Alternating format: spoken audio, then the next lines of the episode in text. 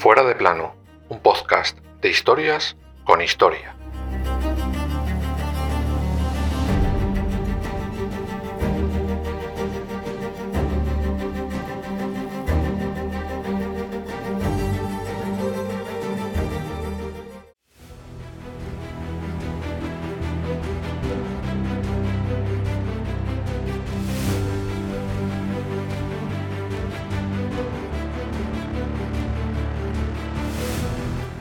En la noche del 11 al 12 de octubre de 1492, Rodrigo de Triana gritó aquello de Tierra la vista y la historia del mundo cambia para siempre.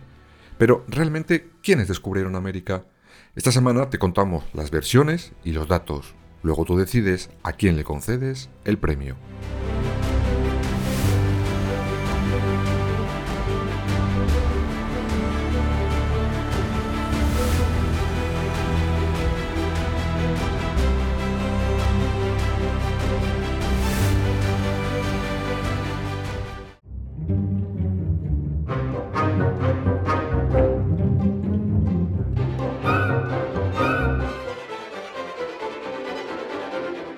Antes de nada vamos a ver lo que dice la Real Academia sobre la palabra descubrimiento. Tiene varias acepciones, aunque nos quedaremos solo con un par de ellas. Manifestar o hacer patente, hallar lo que estaba ignorado y registrar o alcanzar a ver. Más tarde entenderéis el porqué de estas acepciones. Lo que no hace falta que nos diga el diccionario es que antes de que nadie descubriera América, allí ya vivía gente. Ahora la pregunta es cuándo y de dónde llegaron los primeros habitantes de ese territorio aún sin descubrir. Pues hasta hace poco se pensaba que el primer ser humano que llegó a esas tierras lo hizo a través de un muro de hielo a finales de la última era glacial y que lo hicieron procedentes de lo que ahora sería Asia. Esto se ha conocido siempre como el consenso de Clovis. Pues bien, descubrimientos recientes nos dicen que ni hielo, ni Clovis, ni Dios que lo fundó ya que un nuevo estudio demostraría que dicho corredor estuvo abierto entre mil y dos mil años después de las primeras evidencias de asentamiento humano en América, y que por lo tanto existió sí o sí una migración anterior. Evidencias de presencia humana en zonas como la actual Idaho demostrarían nuestra presencia hace más de 16.000 años atrás y llegaron a través de las costas del actual Océano Pacífico. Vamos, nada de hielo. Vale, ya tenemos a los primeros habitantes. Ahora empezamos con el campeonato de quién se lleva el ser, el que descubre a esos primeros ocupantes de aquellas tierras.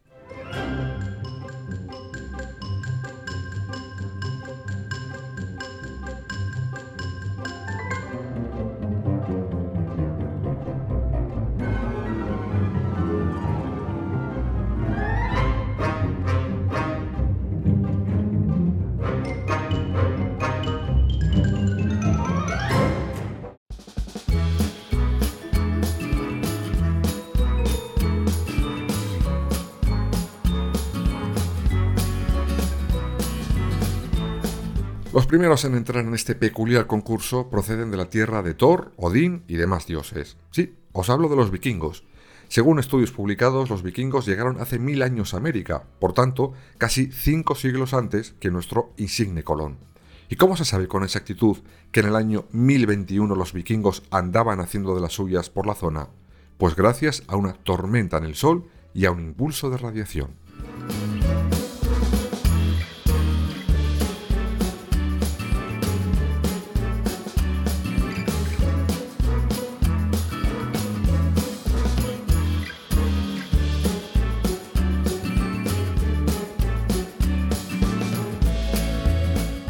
En el año 993 de nuestra era, el Sol desata una tormenta enorme, y esos impulsos los absorben, por ejemplo, los árboles de la Tierra que estos vikingos usaron para sus primitivos asentamientos, sobre todo para el de Anse o Meadows, en Canadá, descubierto hace medio siglo. Gracias a esos anillos en los árboles se ha podido poner fecha exacta a la estancia de los vikingos en esa parte del futuro nuevo continente.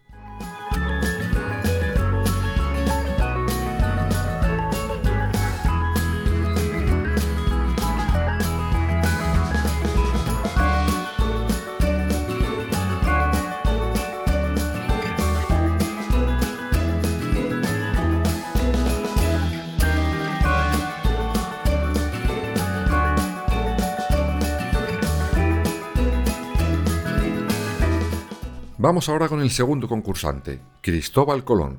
Creo que ya todos o casi todos sabréis las andanzas del supuesto genovés, porque ni en eso los historiadores se ponen al 100% de acuerdo, pero no viene mal daros algunas pinceladas.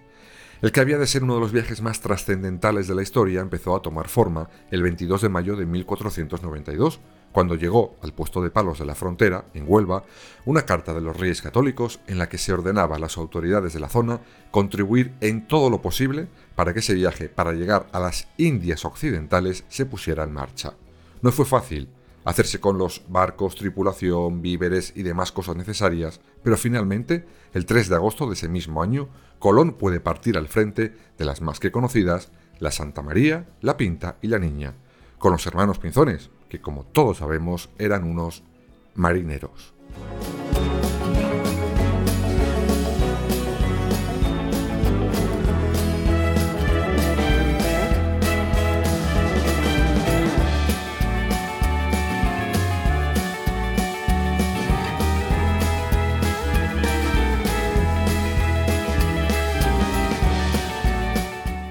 Bien, pues ya tenemos a Colón rumbo a lo que él pensaba eran las Indias. Colón inició su viaje basándose en dos hipótesis muy concretas.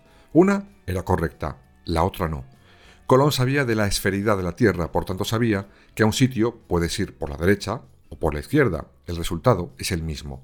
Donde se equivocó, y aquí llega el gran matiz por el que muchos no le meten en ese concurso de ser el descubridor de América, es en la dimensión de nuestro planeta.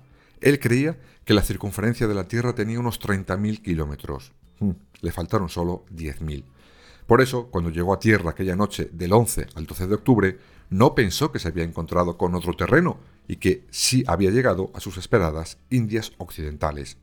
Como ya sabéis, Colón hizo varias escalas, sus hombres hicieron de las suyas, y el 16 de enero de 1493 dijo, venga, ya está bien, recoge los bártulos que volvemos a casa.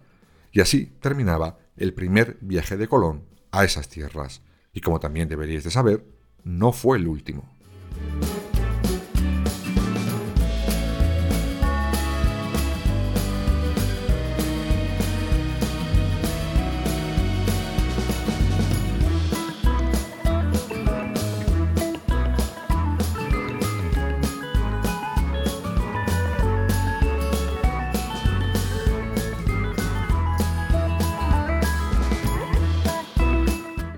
Vamos con el tercer candidato a la medalla de descubridor.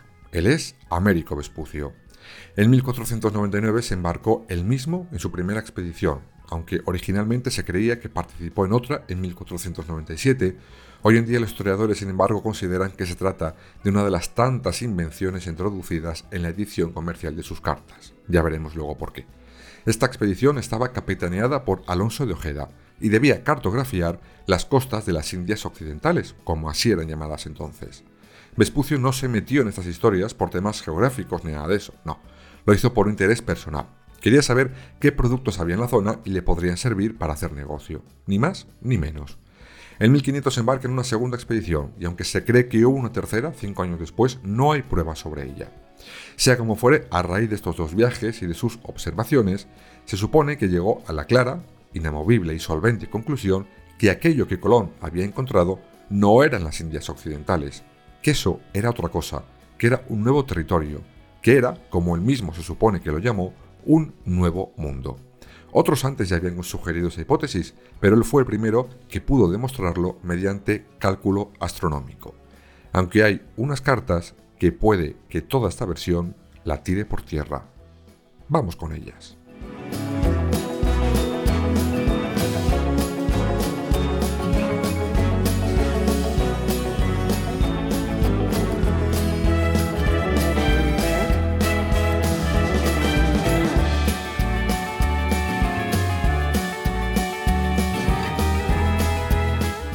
Después de cada viaje, Vespucio escribía a sus patrones de Florencia todo lo que hacía en sus expediciones, con todo lujo de detalles, desde la ruta tomada hasta los habitantes de sus territorios. Dos de esas cartas fueron editadas y publicadas de manera comercial en 1504 bajo el nombre de Mundus Novus y Carta a Soderini. Y justo estas dos ediciones son la madre del cordero de la discordia entre Colón y Vespucio, entre quien se enteró antes que aquello de Indias Occidentales no tenían nada de nada.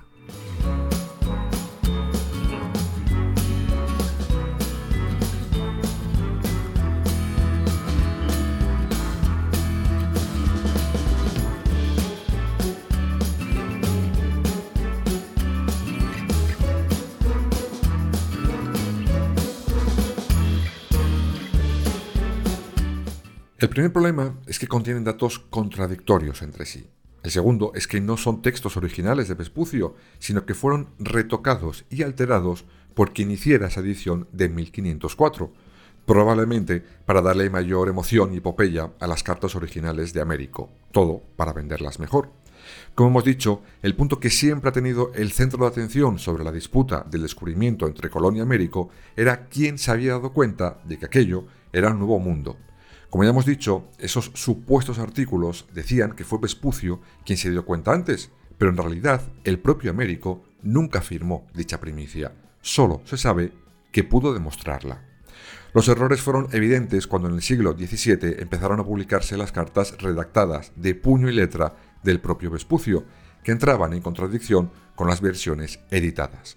Se trata de cuatro documentos principales conocidos como la Carta de Sevilla, la Carta de Cabo Verde, la Carta de Lisboa y el fragmento Ridolfi.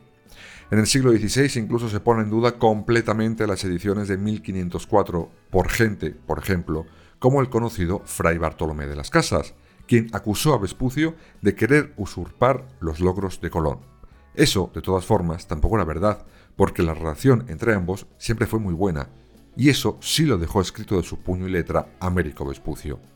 Tal fue la ira que tenía de las casas contra Vespucio que escribió una obra en la que calamaba que esos territorios nuevos deberían de llamarse Columba en honor a Colón. Pero como ironía para un fraile, llegó tarde al bautizo. Esos nuevos territorios ya tenían nombre, América.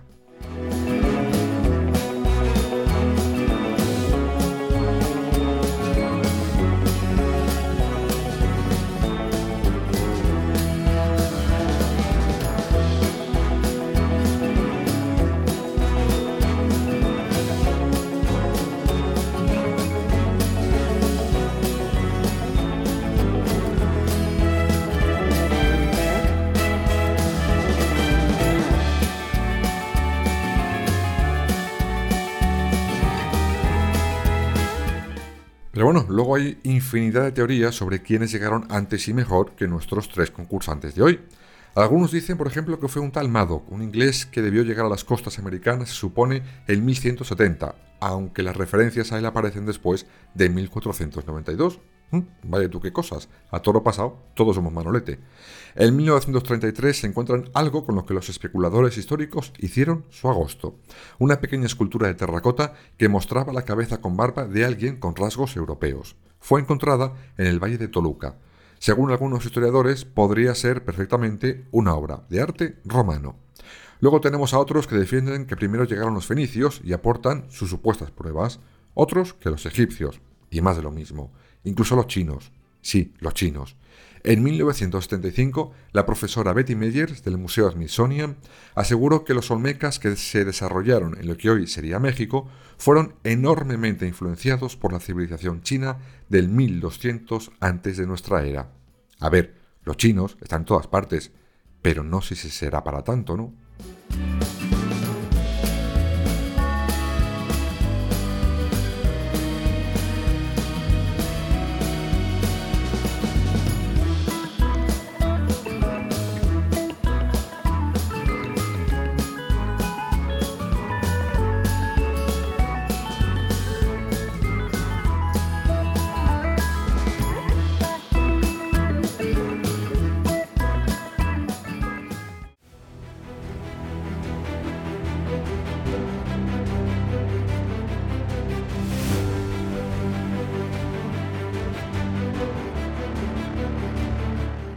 Sea como fuere, os hemos presentado los hechos, las teorías y los datos en los que se sustentan todas ellas. Como os dije al principio, ahora sois vosotros quienes decidís qué versión os creéis o os gusta más.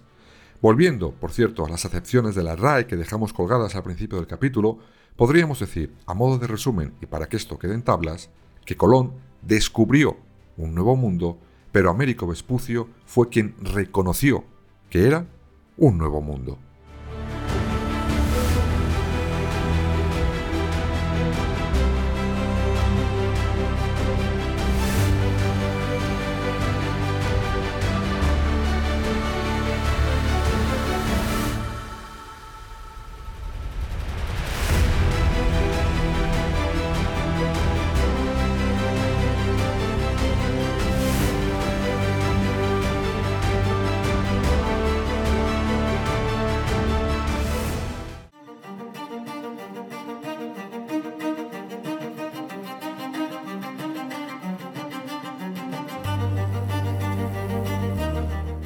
Fuera de plano, suscríbete en las principales plataformas y síguenos en nuestras redes sociales, Instagram, Twitter y Facebook. Fuera barra baja de plano.